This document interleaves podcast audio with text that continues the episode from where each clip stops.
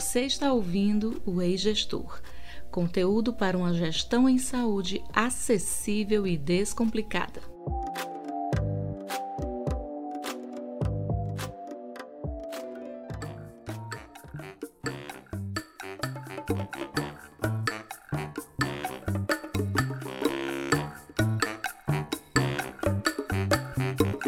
Ei, gestor, tudo bem com você? Eu sou Cláudia Arari e esse é o podcast que vai descomplicar o assunto gestão em saúde. Eu sou Adman Câmara e toda semana iremos conversar sobre temas relevantes em saúde, liderança e dilemas do gestor. E o assunto de hoje é gestão da clínica. Um assunto discutido há mais de duas décadas, mas que ainda é um grande desafio, não só para as instituições, mas para todo o sistema de saúde. E a nossa proposta hoje é trazer uma linha guia sobre os principais conceitos que se relacionam ao tema, assim como uma interligação com os desafios e cenários da atualidade.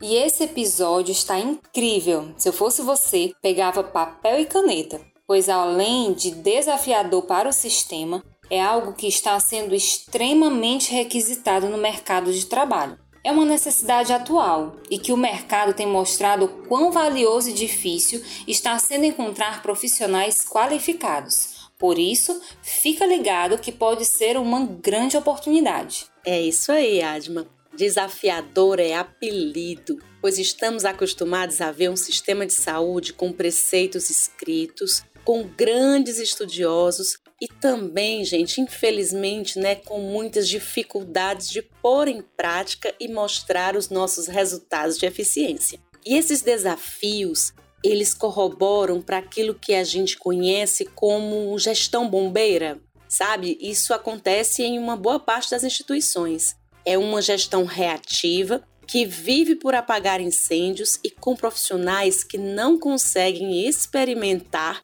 uma visão sistêmica entre a sua prática e os resultados esperados para a eficiência do sistema de saúde. Ah, Cláudia, e lembrando aos nossos ouvintes que o conceito de gestão da clínica nasceu junto com o Sistema Único de Saúde, mas foi no ano de 2001 que Eugênio Vilaça instituiu o termo gestão da clínica. Em seu conceito original, podemos dizer que seria o deslocamento né, da gestão de meios para a gestão de fins, que se refere à gestão da clínica. Essa nova concepção da gestão foi conceituada como um conjunto de tecnologias de microgestão da clínica destinado a prover uma atenção à saúde de qualidade, uma atenção à saúde centrada nas pessoas, que fosse efetiva, estruturada com base em evidências científicas, segura, né, ou seja, que não cause danos ao paciente e aos profissionais, eficiente por ser provida com os custos ótimos, oportuna, né, pois é prestada no tempo certo, equitativa, de modo a reduzir as desigualdades injustas e ofertada principalmente de forma humanizada. É isso aí, gente. Esse conceito né, que a Adma trouxe, ele é o conceito original. E embora ele seja citado até hoje, é, a gente pode trazer aqui também né, a informação que emergiram outros autores que buscaram simplificar esse conceito, focando no trinômio saúde, educação e gestão. E é importante lembrar que a gestão da clínica nasceu da junção do modelo de atenção gerenciada dos Estados Unidos e da governança clínica no Reino Unido. É um assunto, inclusive, que a gente já falou aqui, né? E o foco é adotar as estratégias de microgestão, melhoria do atendimento, formas de pagamento, educação dos agentes de saúde, prevenção de agravos e qualidade do cuidado. Mas a gente vai trazer esses conceitos de uma forma descomplicada e como podemos aplicá-los em, no em nossa prática cotidiana. Pode até parecer uma discussão de algo bem teórico, mas se engana quem visualiza esse conceito dessa forma. Só para exemplificar, vou contar aqui rapidamente para vocês os sete princípios da gestão da clínica. Vamos lá? O primeiro princípio é o de orientação às necessidades de saúde e à integralidade do cuidado. O segundo princípio é a qualidade e segurança no cuidado em saúde.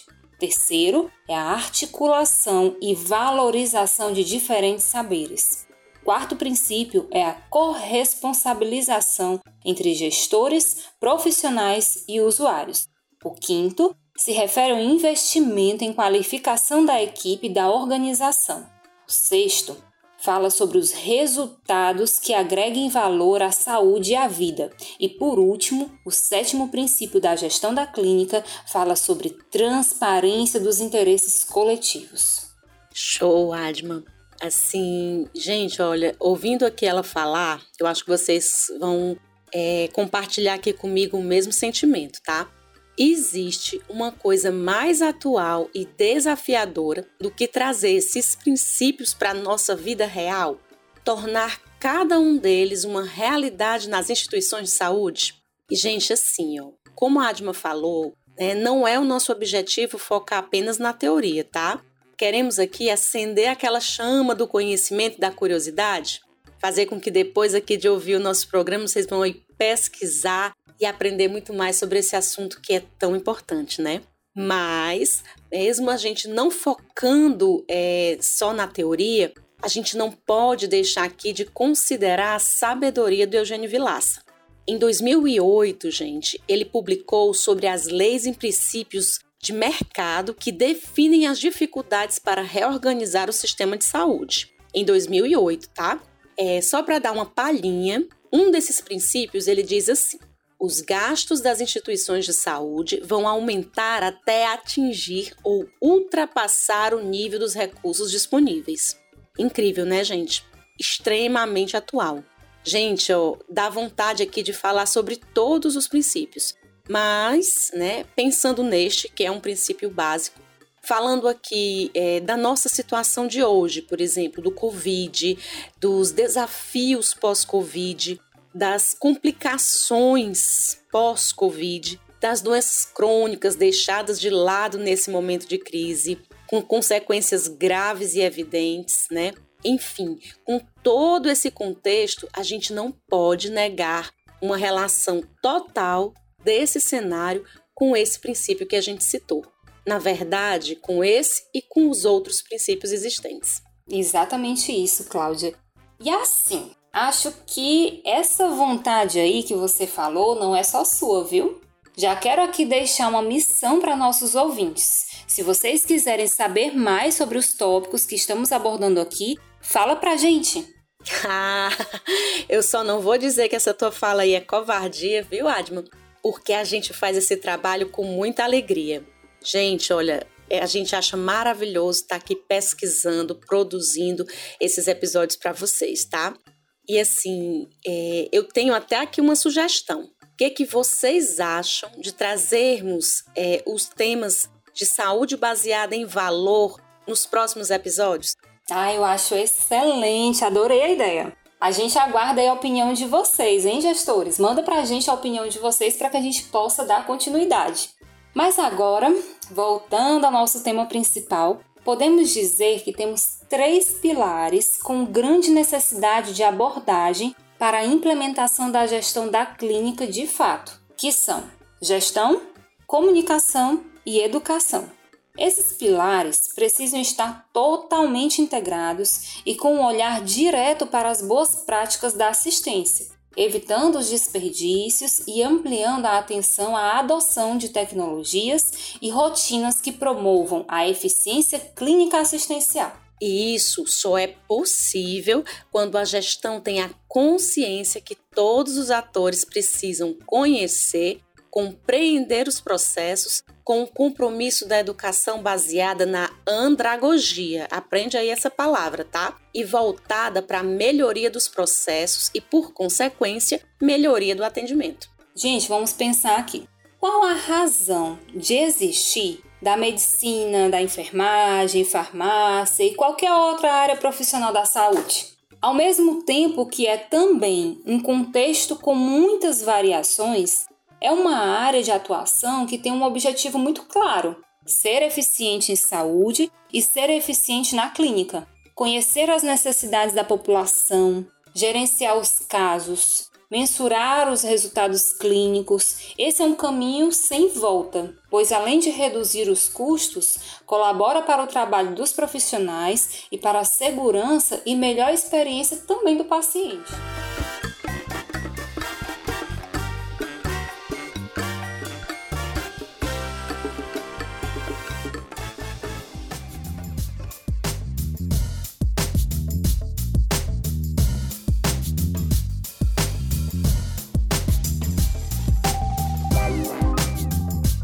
É, Adma, te ouvindo aqui é, falar, né? Eu lembro imediatamente do conceito do triple win, ou triplo objetivo. Embora a gente já sabe, né, que existe uma discussão acerca aí de criar um quarto objetivo, a gente pode dizer claramente que melhorar a saúde das pessoas, aprimorar a experiência do paciente e reduzir os custos do sistema de saúde, que são né, os pilares desse modelo de melhoria proposto pelo IHI, embora sejam de conhecimento de um grande número de profissionais, ainda é um desafio imenso para a implementação prática nas instituições de saúde. E complementando aqui essa sua colocação, Cláudia, é importante salientar que a gestão da clínica, ela nasce lá na atenção básica, né? A gestão da clínica, ela parte dos conceitos de diretrizes clínicas, que nada mais são do que os protocolos, guidelines e que são vistos como tecnologias mãe para desenvolver as táticas de gestão né, da condição de saúde, da gestão do caso, auditoria clínica e a lista de espera também. E nessas táticas são observadas desde conceitos de saúde baseada em evidência, até mesmo a aproximação dos profissionais com o paciente de forma a preocupar-se em compreender a rede de cuidado que ele dispõe. Ah, tá. Adman, e assim, né, gente, também é importante bacana falar que esses princípios originários do SUS estão sendo cada vez mais adotados pelas operadoras de saúde. Atualmente, por exemplo, existe um, um, maior investimento em medicina preventiva pelas operadoras de saúde, uma vez que tem total relação com a sustentabilidade do empreendimento. Ah, sim, com certeza. Mas assim, esse assunto ele é bem extenso, né? Pois podemos relacioná-lo com vários pensamentos, conceitos e desafios atuais. E como o nosso tempo ele é muito limitado, vamos focar aqui em um dos grandes desafios para a implementação desse modelo de gestão. Já é discutido em nível internacional, por exemplo, que a quebra de paradigmas ela é necessária para implementar essas mudanças. E quando falamos dessa quebra, nos referimos ao fato que, visando a melhoria do atendimento e mesmo a redução de custos, normalmente fazemos mudanças rasas né, em nossa assistência. Isso se dá pelas relações de emprego, patrimoniais e culturais. Quando algo não está certo, é preciso mudar. Então, um grande paradigma que precisa ser quebrado nos ensina que é necessário mudar profundamente a forma de fazer as coisas. Hoje eu tô saudosa, pessoal. Falei aqui que lembrei, né, do Triple N e agora tô lembrando da entrevista com o Dr. Branco em nosso primeiro episódio especial. Aqui parênteses, se você não ouviu, vai ouvir lá porque tá imperdível, maravilhosa. Enfim, Dr. Branco, ele falou uma coisa muito interessante entre todas, né, entre tudo. Na verdade, ele falou muita coisa. Assim, mas uma dessas coisas é o quê? Que hoje os donos do dinheiro já enxergaram, tá? Essa necessidade e algumas estratégias já são colocadas em prática como forma de, de tornar essa questão uma realidade. O sistema de saúde, gente, ele tem como objetivo que entregar valor. E esse conceito já virou uma fórmula há até alguns anos. E a fórmula é a seguinte: é a qualidade assistencial dividida pelo custo. E o inverso dessa fórmula é o desperdício. Reduzir o tempo de internação, padronizar condutas, mensurar desfechos clínicos são exemplos de medidas que impactam neste indicador, que hoje tem relação direta com o modelo de remuneração. Adma, estava é, lendo aqui para a gente preparar esse episódio, eu vi uma pesquisa recente que era relativa à mensuração de falhas de entrega de valor no sistema de saúde dos Estados Unidos. É, foi constatada que essas falhas consomem 2,5% do PIB americano. Dá para imaginar, gente, aí o que, que isso significa? Vou aqui falar para vocês, tá? Significa que reduzindo em 50% dessas falhas, haveria uma economia de um trilhão de dólares. É isso mesmo que vocês ouviram. E no Brasil, a gente pesquisou é, alguns dados sobre isso também. E o que a gente encontrou né, antes da pandemia é data de 2017. E nessa pesquisa foi encontrado o quê? Que foram 36.174 falecimentos relacionados a eventos adversos graves, o que significou um montante de 10,6 bilhões de reais para a saúde suplementar. Esses dados, gente, eles nos deixam é, realmente muito tristes, né? Principalmente por aquilo que não tem preço, que é a vida de alguém.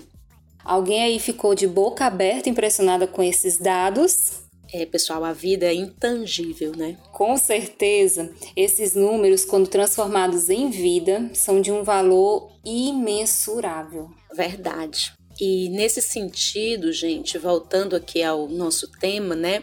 Um sistema de saúde baseado em valor é bom para todos: pacientes, comunidades, profissionais e instituições públicas e privadas. É, e mudar a métrica de volume por valor reduz desperdícios que vão desde a questão monetária à vida das pessoas. E, para terminar o nosso quadro, queria aqui chamar a atenção, gente, para uma questão atual, tá? Nós falamos que o conceito de gestão da clínica nasceu com o SUS, que tem diretrizes bastante atuais e ainda desafiadoras, aproximamos esse conceito do Triple N é, e também da saúde baseada em valor para mostrar que não é algo do SUS ou algo teórico e inalcançável. Hoje, trabalhamos com sistemas, inteligência artificial, big data, é, e pode até é, ser paradoxo o que eu vou dizer, tá? Mas é bem real. Eu enxergo como uma espécie de visão futurista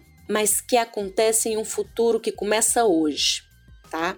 Que, que quer dizer isso, né? Que a gente precisa aliar a gestão de dados com a gestão da clínica.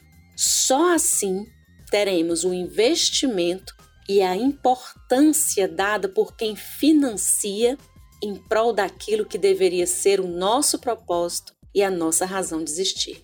É, e aí, gente? O que falamos aqui fez sentido para vocês? Estamos aqui com compromisso de trazermos mais episódios sobre o assunto, assim como dicas para implementação. E você pode nos ajudar enviando suas dúvidas, sugestões e ideias. Nosso programa é feito a muitas mãos, pois precisamos de união para nos reinventarmos, não é mesmo? Eu adorei o tema de hoje e eu queria saber a opinião de vocês. Ah, eu também adorei, né? Sou suspeita. Mas aí para você gestor que está nos acompanhando, continua ligado que daqui a pouquinho começa a prova do líder e logo após tem dilemas da gestão, dois quadros super bacanas feitos especialmente para você. É só o tempo do comercial. A gente volta já.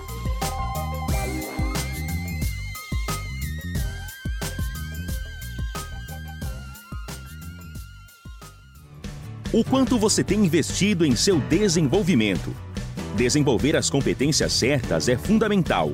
A Unifametro ampliou seu portfólio de cursos de curta duração e MBAs com conteúdo especialmente formulado para líderes da saúde. Se você quer esse líder, entre em contato. Acesse unifametro.edu.br ou visite o nosso perfil no Instagram, arroba Saúde. Inscrições abertas para o MBA em Gestão em Saúde e MBA em Gestão da Qualidade e Segurança do Paciente. Esse lugar é seu. Aproveite! Você sabia que aprendemos 70% mais quando debatemos sobre um assunto? Que esse percentual cai drasticamente para 20% quando o conteúdo é apenas transmitido diretamente a nós? Aprender e colocar em prática tem que fazer sentido. Convidamos você a conhecer nossos jogos colaborativos e ferramentas de auto-coach para trabalhar liderança, comunicação e segurança do paciente. Quer saber mais? Segue nossas redes sociais, arroba Eugestor da Saúde e fica por dentro de estratégias criativas, inteligentes e eficazes para desenvolver você e sua equipe.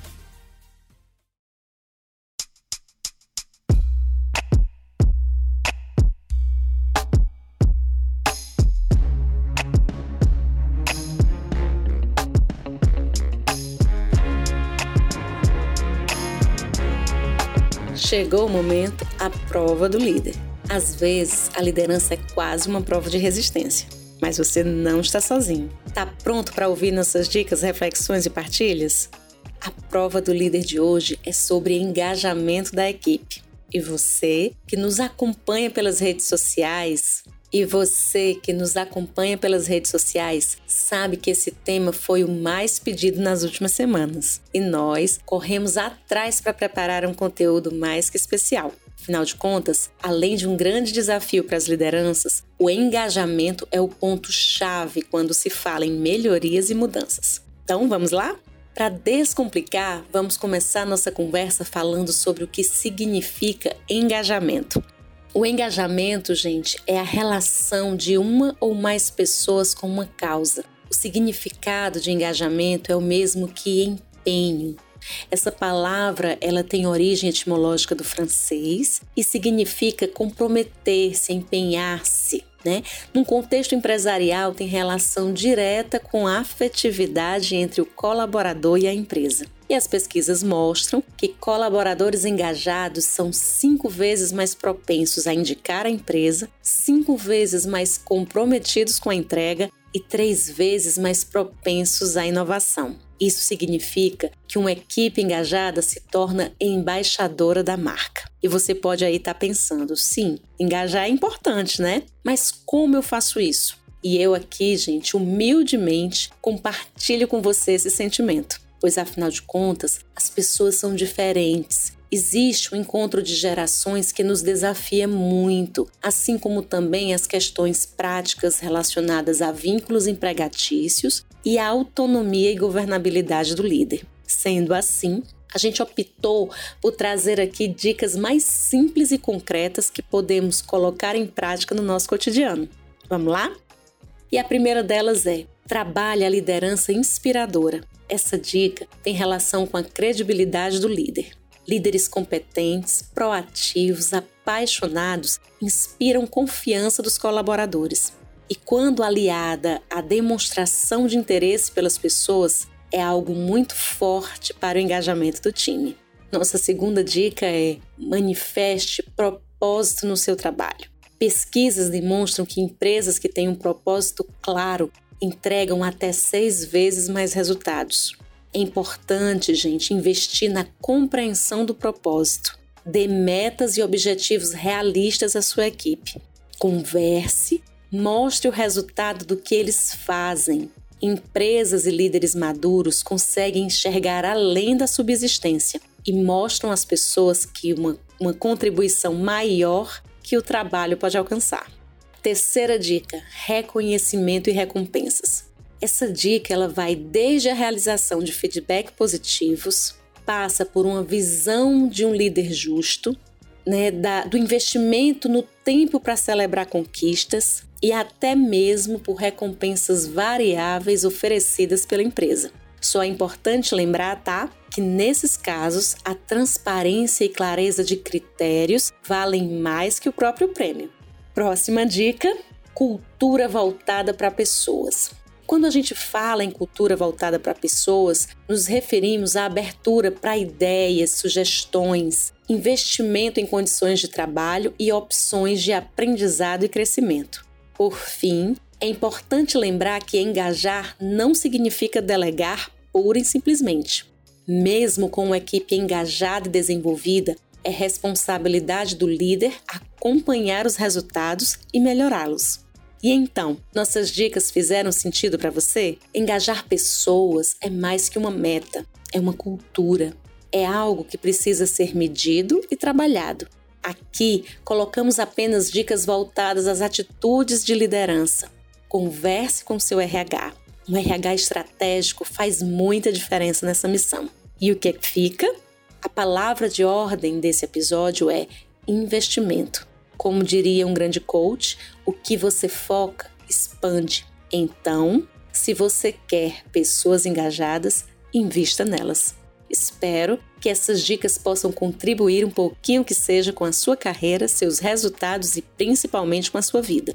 Toda semana estaremos trazendo desafios diferentes para a liderança e dicas super especiais para lidar com eles. Fica ligado, favorita a gente, nos acompanha pelas redes sociais. Ah, e compartilha esse episódio, tá? Ajuda a gente a alcançar nosso propósito.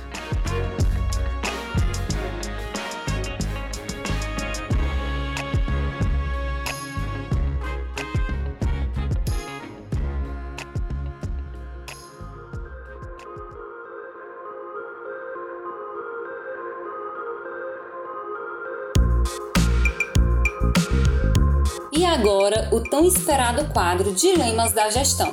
Chegou a hora daquele papo direto com você, gestor. E você pode participar através do nosso e-mail podcasteigestor@gmail.com, pelo Telegram arroba podcasteigestor ou direto pelo nosso Instagram arroba eugestor da saúde. E você também pode enviar áudio e interagir conosco. O dilema de hoje foi enviado pelo nosso formulário de validação. Nosso ouvinte disse o seguinte: Assumi há pouco mais de um mês a gestão de uma unidade de terapia intensiva em um hospital público. Embora eu acreditasse que seria algo tranquilo, pois já tenho 10 anos de experiência em gestão de unidades, pela primeira vez me vi com vontade de desistir. Temos alguns profissionais que reagem diariamente muito mal com a mudança de chefia. E pelo que já tive a oportunidade de confirmar, o gestor anterior pediu para sair, pois não conseguia respeito da equipe, sendo constantemente ofendido pelos mesmos profissionais. E o pior que as cobranças são básicas, apenas com relação à segurança dos processos da assistência. Esse quadro de profissionais é mais ou menos 30% da equipe e envolve todas as categorias: médicos, enfermeiros e fisioterapeutas. Não quero desistir, pois vejo que há muito potencial na equipe e existem pessoas que dão o sangue pela instituição. Mas o que fazer? Boa parte da equipe não concorda com o comportamento, mas também não quer entrar em atrito. Tem sido muito desgastante. E então, Cláudia, Quais são as sugestões para esse dilema? Um dilema que tem tudo a ver com o episódio de hoje, não é mesmo? É isso aí.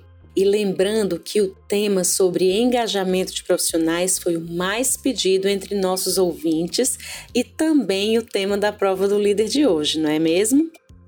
Primeiro, muito obrigada por compartilhar seu dilema conosco. É um prazer enorme contribuir com vocês. Nosso ouvinte, gente, ele não chegou a comentar é, sobre o que já foi feito para resolver ou amenizar o problema. Então, de cara, nossa sugestão é a aplicação da pesquisa ENPS. A pesquisa tem como finalidade identificar o perfil dos profissionais e é super fácil de aplicar. Mas o que que é esse ENPS? O termo ele vem do inglês Employer Net Promoter Score e consiste é, em uma, um importante indicador de desempenho da gestão de pessoas. Ele surgiu na área do marketing voltado ao atendimento ao cliente e hoje é super usado em grandes empresas, tá? Para medir o nível de satisfação, envolvimento e engajamento da equipe. Os resultados categorizam os profissionais em promotores, neutros e detratores. E a avaliação geral dá um direcionamento da equipe e para também né, a tomada de decisão. E a nossa dica é: faça essa pesquisa em seu setor, tá? E se você ainda não conhece a metodologia, vamos trazer uma postagem sobre esse assunto essa semana no nosso Instagram, arroba Saúde. Fica ligado. E assim, dando continuidade, né? É, a gente considera que seja bem provável que esses profissionais eles se encontrem na categoria de detratores. E levando em consideração que você colocou que a sua instituição é uma instituição pública, é, a gente pegou essas duas informações né, para sugerir algumas ações. E a primeira delas, como líder, não dê ouvido à fofoca. Sempre se prenda a dados e fatos concretos. Isso, gente, principalmente na hora do feedback, tá? Quando existe né, um, um, profissional ou um grupo que age assim, é muito comum que existam conflitos entre a própria equipe e que esses conflitos é, eles acabam virando fofoca. E como toda fofoca muitas vezes tem exagero e inverdades. Então não haja sob essa forte emoção.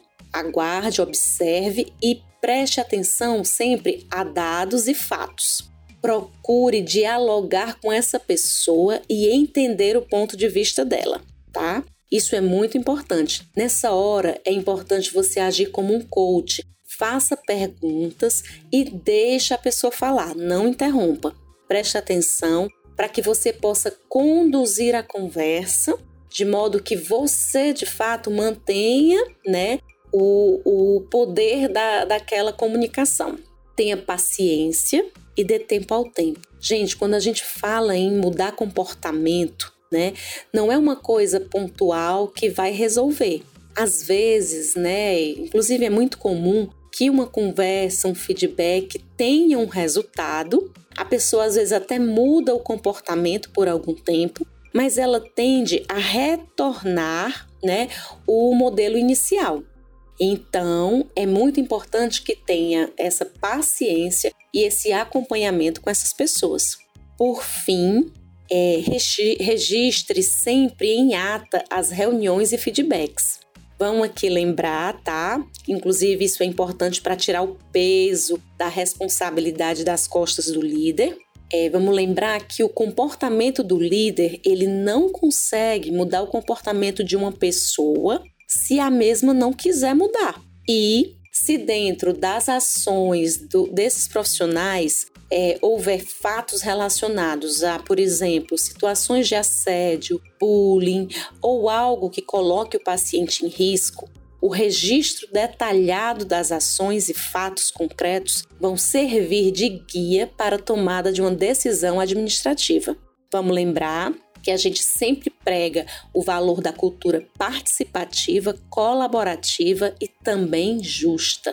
E a palavra de ordem nesse dilema é o diálogo.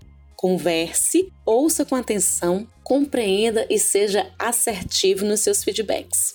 A máxima, né, é o incentivo à colaboração, à valorização, compreensão e justiça. Afinal, para o preconceito, o assédio, a intolerância, a negligência e a imprudência é tolerância zero. E se você gostou dessas dicas e tem um dilema a partilhar conosco, envie sua mensagem ao e-mail podcasteigestor@gmail.com, pelo Telegram arroba